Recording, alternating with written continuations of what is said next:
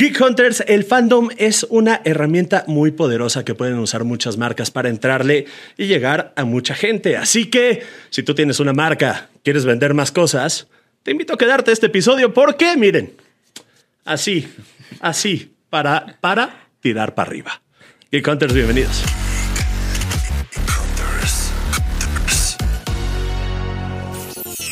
Y es que sí, Fernando Guarneros, el fandom, la verdad es que es una de las cosas que emociona a la gente. Fíjate, a mí me gusta que platiquemos de este tema porque hablamos de muchas cosas geeks. Eh, nuestros geek hunters están muy emocionados de saber qué estamos hablando, de videojuegos, de cómics, de películas y todo ese tipo de cosas. Entonces, siempre se reúnen alrededor de algo, de algo que les gusta. Y pues para hablar de eso tenemos una invitada muy, muy especial. Así es, tenemos, y lo voy a leer porque es un, es un cargo espectacular, es Jennifer Romero, Jen Romero, Creative Strategy Lead en Twitch. Hola. ¡Eh! Eh, eh. Me autoaplauso. Autoaplauso, así es. Eh, y sí, es el nombre mamón, Strategy Lead para directora creativa en Twitch. Entonces, gracias por presentarme por el oficial, pero.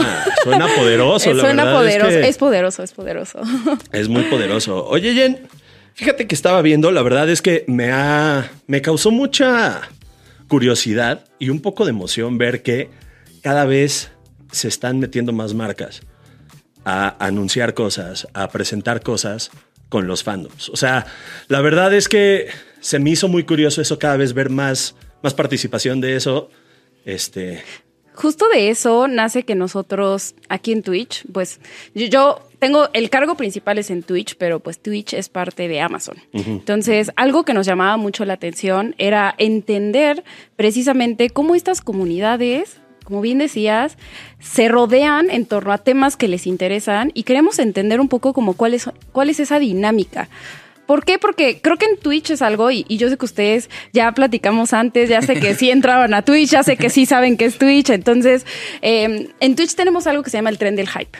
Y es algo que sucede en el chat cuando mucha gente empieza a interactuar y mucha gente empieza a suscribirse y a donar. Y ese, esa palabra para mí es clave, el hype. ¿Por qué? Porque creo que engloba muy bien lo que sucede en nuestra cultura actual. Nuestra cultura actual, si se fijan, eh, un poco se rodea de estos grandes momentos donde todos nos queremos involucrar en algún tema. Y creo que un, un, gran ejemplo de esto en el año, en el 2023, fue lo que pasó con la película de Barbie. Sí. ¿No? Con la película de Barbie, no sé si, o sea, salías en esos días y todo el mundo estaba vestido de rosa. Justo lo comentábamos en un episodio anterior, que, que, ese fue uno, como que uno de los grandes momentos de comunidad, ¿no? O sea, así de repente fue veías a la gente queriendo participar. Exacto, quería ser parte de, y ya sea eh, viviendo la experiencia de ir al cine con tus amigos, con tu pareja, vestirte de rosa, todo el mundo de alguna forma quería ser parte de este fenómeno.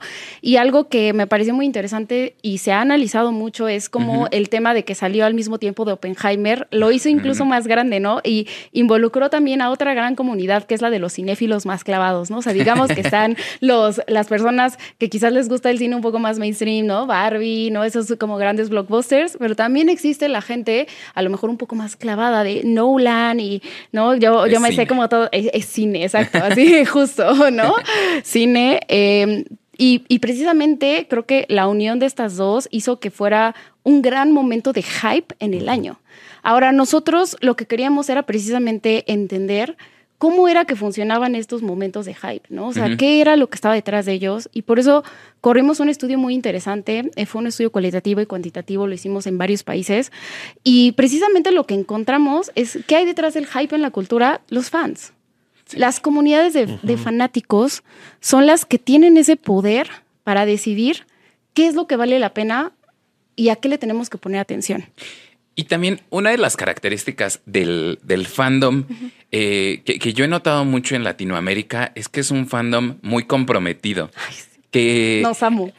o sea, alguna vez en algún lugar, la verdad, no, no, no recuerdo bien el, el estudio, pero leía que son fans activistas que se comprometen con la causa, que dicen, esto es por lo que yo creo. O sea, en verdad no es un gusto nada más, es algo en lo que yo creo. Algo que me define. Exacto. ¿no? Que Sí, define sí. mi identidad. Me encanta que toques este punto porque es precisamente algo de lo que encontramos en el estudio que nos pareció muy interesante. Algo, algo que tenemos que entender es cómo el fandom ha evolucionado, por ejemplo, de cuando yo era chiquita y veía Sailor Moon y Dragon Ball en la tele y me emocionaba, a hoy, ¿no? Por ejemplo, el, eh, este, este es el ejemplo perfecto que me encanta como para definir cómo evolucionó el fandom.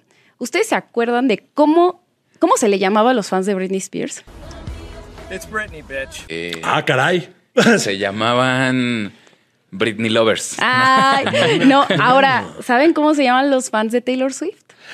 Es que es un gran, es que sí. O Gran sea, ejemplo. el alcance. ¿Cómo han Es cómo- espectacular. Exacto. O sea, Britney Spears en su momento fue la estrella más grande del pop. Todos la amábamos. Era él, así, el símbolo. Sí. De verdad, era la estrella más grande. Sin embargo, las, las dinámicas de comunidad, las dinámicas de fans no eran las mismas que existen hoy. Hoy, por ejemplo, nosotros dejamos que ese, esa cosa que nos encanta, ese fandom nos defina y Sí. nos ayude a crear conexiones y nos ayude a crear comunidad como son los Swifties hoy, ¿no? O sea, yo soy súper Swiftie, no me da pena decirlo, me da orgullo. Em, y algo que me encanta es, y encontramos en el estudio, es que 70% de los fans hoy dicen que su fandom ya es parte de su día a día y que los ayuda a generar estas conexiones y a crear comunidad. Entonces, si yo antes, por ejemplo, eh, iba al trabajo y me daba vergüenza llevarme mi playera de, de Sailor Moon, por ejemplo, hoy yo veo a gente que va y lleva las cosas de las que es fan, ya sea cine, ya sea música, sí. sus bandas favoritas, y no tienen miedo de mostrarlo. Y tienen sus Funko Pops en sus casas atrás cuando tienes ahí el Zoom y ves cómo toda la gente atrás tiene ese algo que expresa, porque sí, es parte de mi identidad. ¿Qué, qué está pasando también con eh, las campañas y la forma en que entran eh, las marcas? Porque creo que también es una cuestión que ha, ha evolucionado bastante en... Y yo lo veía hace un ratito antes de, de comenzar la plática, estábamos hablando de TwitchCon, y yo lo veía precisamente en TwitchCon.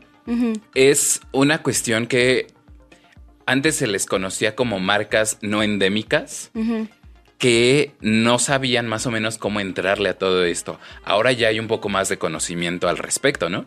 Sí, creo que tocas un punto muy interesante. Eh, creo que primero, desde el punto de vista de las marcas, las marcas eh, creo que han notado que, que estos temas son algo muy relevante para ellos y es algo que nosotros también veíamos en este estudio. ¿Por qué? Porque antes eh, quizás se podía ver a una persona o a una audiencia como como algo muy único, ¿no? Es, bueno, tú eres una audiencia de música, pero hoy lo que encontramos en este estudio es que una persona en promedio es parte de ocho diferentes fandoms. Sí. Entonces, Y a veces pensamos que no, ¿no? A veces No. pensamos que tienes que ser nada más fan de una cosa. Exacto. Y no te tiene que gustar otra. pero hay mi- miles de formas diferentes en las que tú te puedes involucrar en un fandom. O sea, yo, por ejemplo, veo, yo soy fan del anime y, y ahora, o sea, yo me involucro en el anime muy activamente en hacer cosplay, ir a las convenciones, pero, por ejemplo, también soy muy fan del espacio y no me ven vestida de astronauta yendo a visitar el Kennedy Center. No, más bien, eh, ese tipo de fandom del que soy parte, pues es más de consumir libros, consumir videos. Entonces, hay diferentes formas en las que yo me involucro en las cosas que me gustan y así es como las marcas tienen esta gran oportunidad de llegarle a muchas personas, ¿no? O sea, involucrarse en diferentes fandoms. Y uno podría pensar, yo como marca, voy- ¿cómo voy a llegar ahí al chiste, no? No quiero ser el cringy, ¿no? Que el, el clásico es que- del meme de, oh, hey, fellow kids, Ajá. ¿no? Howdy do, fellow kids. What? Em, y no tengan miedo. Algo, algo muy interesante que encontramos en el estudio es justamente que 70% de las personas están emocionadas y abiertas a que las marcas participen.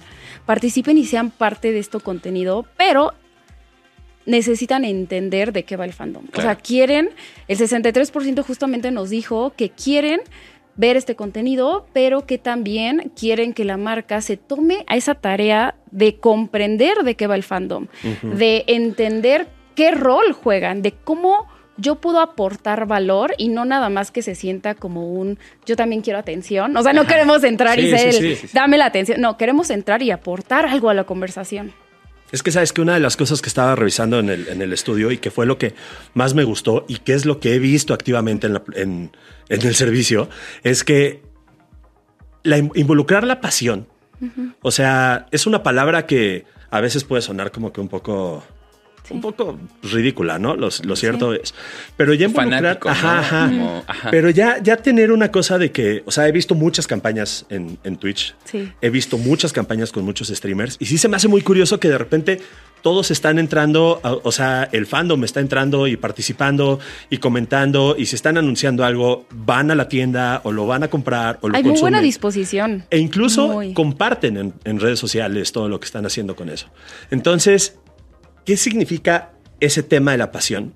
Pues creo que tocas el tema de la pasión que está muy, muy, muy pegado al tema del hype, ¿no? O sea, algo que veíamos es que eh, cuando tú te das a la tarea de realmente entender ese, esos fans, entender esas comunidades, hablar el lenguaje, yo muchas veces le digo a las marcas que eh, yo puedo ser como ese traductor entre ellas y la comunidad de Twitch, ¿no? O sea, digamos que en la comunidad de Twitch existen términos muy específicos como el clásico POG, ¿no? Y es como las marcas pueden decir, ¿qué es eso, no? Pero cuando tú llegas y realmente entiendes y algún usuario justamente es una campaña y te dice POG, ya sabes de qué va, ya puedes usarlo también a tu favor.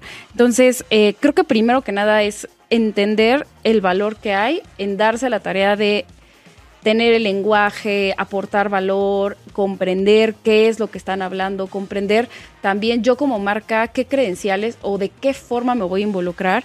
Y aquí me gustaría decirles que en este estudio, afortunadamente, eh, encontramos tres formas distintas en las que las marcas pueden involucrarse con estas comunidades de fans. Entonces, la primera es una participación o un engagement. Engagement es como la palabra en inglés, pero a mí me gusta tratar de traducirlas. Entonces, la primera es una participación casual. ¿Qué significa ser una participación casual? Suena como medio, pero no. Eh, siempre te lo tienes que tomar en serio. Pero la participación casual implica que tú entiendas esa comunidad, explores en diferentes canales donde les puedes llegar y que experimentes con mensajes. Entonces, esto es un poco, eh, me gusta dar el ejemplo de Twitch con la película de Barbie, precisamente que hablamos de eso hace rato. La película de Barbie, cuando salió, Twitch lo que hizo fue una acción que para mí fue muy simple, puede sonar como algo pequeño, pero fue algo que le encantó a la gente y es que el día que se estrenó, Twitch cambió su logo en sus redes sociales a que fuera rosa y con brillitos. O sea, y entonces como suena como... ¿no? Como sí, es muy sencillo. Es muy sencillo, o sea, no fui, patrociné una de los de las red carpets o pink carpets de Barbie, no hice así como todo el merch, no hice, no, simplemente hice ese pequeño cambio, pero con ese pequeño cambio la gente se emocionó muchísimo y creo que la marca de Twitch comprendió en ese momento qué era lo que quería la gente, que era ese, que ese día fuera todo rosa. Que ese día se tratara de brillitos. es que, ¿sabes? También una de las cosas a la que luego se, o sea, se enfrentan las marcas o se enfrentan los, los, los clientes es que luego no se sabe cómo entrar, ¿no? Luego pensamos en hacer una campaña gigante, en tener este no sé, espoteo, comerciales, menciones y cosas así. Y puede ser un ligero toque nada más, como lo que mencionabas. Exactamente. O una participación o un product Participación casual está bien, o sea, está bien que lo hagas, ¿no? Yo creo que está mucho en definir como cuál es el compromiso. Yo siempre les digo, les recomiendo como entrar por pasos, ¿no? Empieza con esa participación casual, ve cómo reacciona la comunidad, escucha lo que dice, eh, particularmente en Twitch cuando las marcas llegan a activar campañas, ellos ven que el feedback que hay en el chat. Entonces, empieza haciendo esa, esa participación casual y después te puedes mover al siguiente nivel que identificamos, que es la participación activa. ¿De qué va la participación activa? Esta se trata ya de sponsorear, por ejemplo, eventos grandes. Aquí sí haces el meet and greet. Aquí sí haces eh, el patrocinio del torneo. Aquí sí fomentas que, por ejemplo, la gente conozca a sus estrellas. Y un ejemplo que me encanta de, de participación activa es, no sé si conocen la Kings League. Sí. Ah, Está para la. a ver, perfecto, me encanta, me encanta. Me encanta ver ese sí tan seguro. Para la gente que nos esté escuchando y que no sepa, la Kings League es una liga de fútbol que empezó justamente hace un año eh, y la hicieron el ex de Shakira, Piqué, y, e Ibai Llanos, que es uno de los streamers más grandes que tenemos en Twitch. Sí, yo, así se le conoce. un saludo, Ibai, un saludo. Un saludo. Entonces, eh, ellos hicieron esta liga de fútbol y lo que querían era un poco traer el fútbol a el terreno de los videojuegos, ¿no? Entonces ahí le pusieron como reglas de gaming. El chiste es que nosotros con una marca hicimos un patrocinio de uno de los equipos, que es Pio, el de la Rivers. Eh, justamente hicimos un patrocinio de ese equipo y lo que la marca hacía era que hacía watch parties en donde invitaba a los fans de Órale. ciertas ciudades a que fueran y todos juntos viéramos el partido y ahí se conectaban también con la Rivers y en, en una ocasión incluso ella fue, ¿no? Tuvimos uno en Monterrey y ese es un gran ejemplo de participación activa, ¿no? O sea, yo puedo crear este evento donde las comunidades eh, virtuales tienen la oportunidad de conocerse y de vivir como esa pasión que es juntarte con tus amigos y con tu porra a ver el fútbol. Algo que a mí me, me llama la atención de todo esto que hemos hablado es la cuestión de, del fandom como eh, de conceptos. Hablamos del anime, del gaming, pero llegó un punto en el que a través de Twitch el fandom se convirtió... eh, pues sí, de estas comunidades de los creadores. Ahora hablamos de un fandom de la Rivers, de Ari, de Juan Guarnizo. Entonces eso también se está haciendo bien importante y creo que mencionaste el caso de la Kings League. Es como un punto en donde se demuestra que el fandom es demasiado relevante porque tal vez la gente que está viendo la Kings League, pues son eh, gente que no está tan interesada en el deporte tradicional o en el fútbol como el fútbol profesional que conocemos, pero sí está interesado en lo que hace su creador y entonces esa comunidad, ese fandom de los creadores está yendo a la Kings League a generar un impacto que también es, es bastante interesante. Sí, creo que tocas un punto súper interesante. Nosotros lo que vemos en Twitch es que las comunidades no solo se forman en torno a digamos que intereses o videojuegos específicos, porque por ejemplo podemos tener streamers que solamente jueguen profesionalmente Fortnite, ¿no? O tenemos streamers de variedad que juegan eh, el juego que en ese momento esté de moda, ¿no? O que haya salido. Pero algo muy importante es que yo, primero que nada, me voy a conectar quizás con un juego que me interese, pero lo segundo que voy a fijarme es en la personalidad del streamer. Y es en el tipo de entretenimiento que a mí me gusta. Si yo soy una persona que me encanta el entretenimiento, pues más como goofy o más chistoso, quizás voy a irme a un canal específico, a un creador específico. Si a mí me gusta más eh, el contenido como un poco más clavado, yo quiero consejos para poder hacer mis, mis runs súper rápido y eficiente, entonces me voy a ir con un, con, con un creador que sea más dedicado a los esports, ¿no? A algo más profesional. Entonces, las comunidades en Twitch se forman en torno a los creadores, en torno Sí. a sus personalidades y no solamente en torno a los temas. Y creo que eso es algo muy cierto y es algo que también entra dentro de todo este esquema de fandom de- del que platicamos. Creo que me encantaría mencionar la tercera, la tercera forma que encontramos que las marcas pueden participar, que es la participación creativa.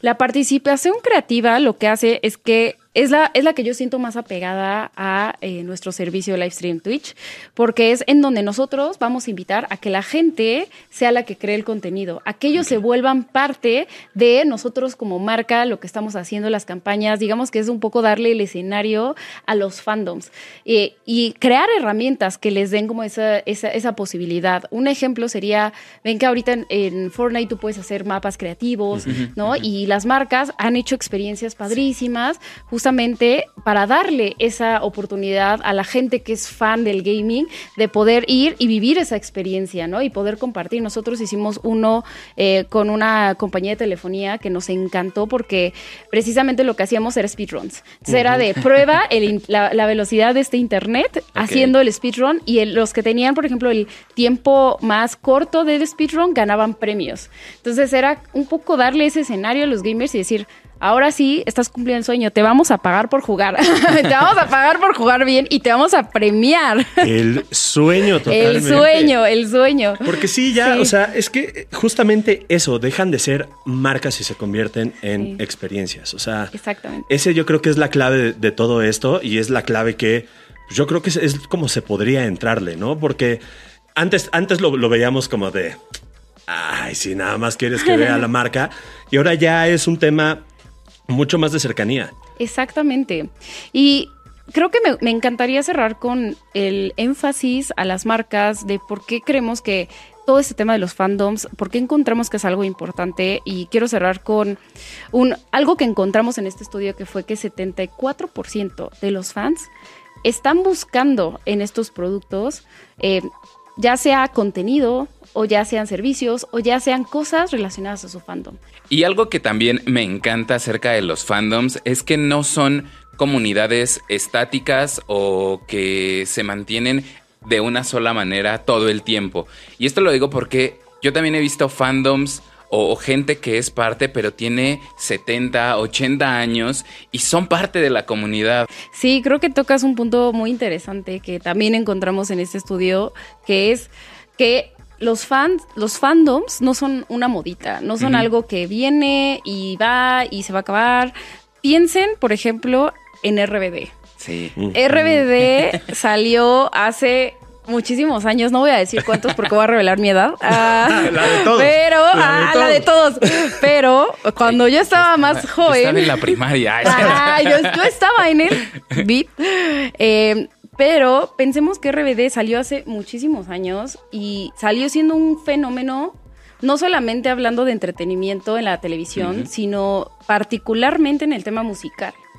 ¿no? En este estudio veíamos que en promedio alguien es fan de una banda o un artista musical 15 años.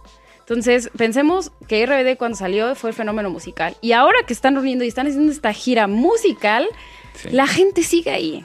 Los fans siguen ahí. Siguen pendientes, siguen asistiendo a los conciertos y el compromiso está ahí. Entonces, he de ahí la relevancia para las marcas de crear algo de valor y de tener este compromiso a largo plazo y de no verlo como algo que viene y va, sino que es algo que la gente va a recordar. Cuando tú les das una gran experiencia, Es que eso. eso lo recuerdan. La gente, cuando tú les das la palomera de Taylor Swift, la gente la va a guardar. La, la va a recibir tu tataranieto, como la reliquia de la familia. Y es, y es una Sí. gran, es una gran posibilidad, Sí. ¿no? Porque si se hace bien, Sí. imagínense, ay, te van a tener, miren, años y años de menciones y de comentarios y de recordar precisamente esa marca que te tocó. Exacto. Te tocó en tu corazón. Te tocó en tu cora, En habló tu idioma, se dio a la tarea de entender tu idioma. Entonces, sí, sí, ellos lo van a recordar. Creo que es una cuestión de comprensión y de valorar a la gente que, que te está viendo. Sí. Sí. No verlos nada más como productos, ¿no? Yo creo que es ahí un lo tema dijiste perfecto. Oh, qué buena frase. Anótala, Mario Hugo. de que, de que somos, somos seres vivos. Lo importante es Ah. conectar. Lo importante siempre es conectar. Somos otakus, pero somos seres vivos. Ah. Tenemos sentimientos. Tenemos sentimientos, Tenemos sentimientos, también. eso eso. Pues Jen, muchísimas gracias por darnos luz, darle luz a sobre todo a los Geek Hunters que ya están muy necesitados y con muchas ganas de, bueno, le voy a entrar a esto y abrir pues un abanico de posibilidades porque se puede.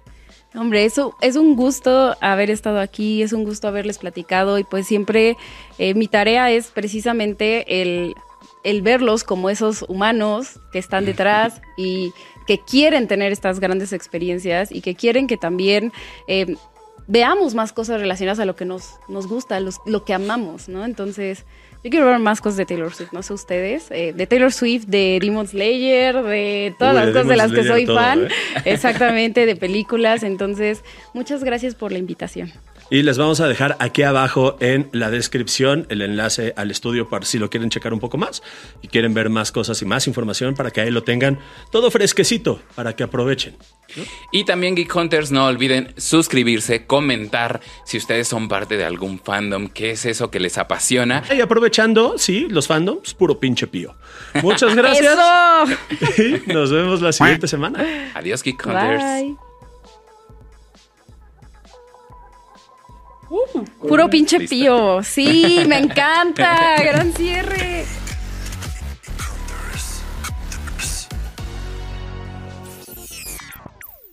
Lucky Land Casino asking people what's the weirdest place you've gotten lucky? Lucky? In line at the deli, I guess? Aha, in my dentist's office. More than once, actually. Do I have to say? Yes, you do. In the car before my kids' PTA meeting. Really? Yes. Excuse me, what's the weirdest place you've gotten lucky? I never win and tell. Well, there you have it. You can get lucky anywhere playing at LuckyLandSlots.com. Play for free right now. Are you feeling lucky? No purchase necessary. Void where prohibited by law. 18 plus. Terms and conditions apply. See website for details.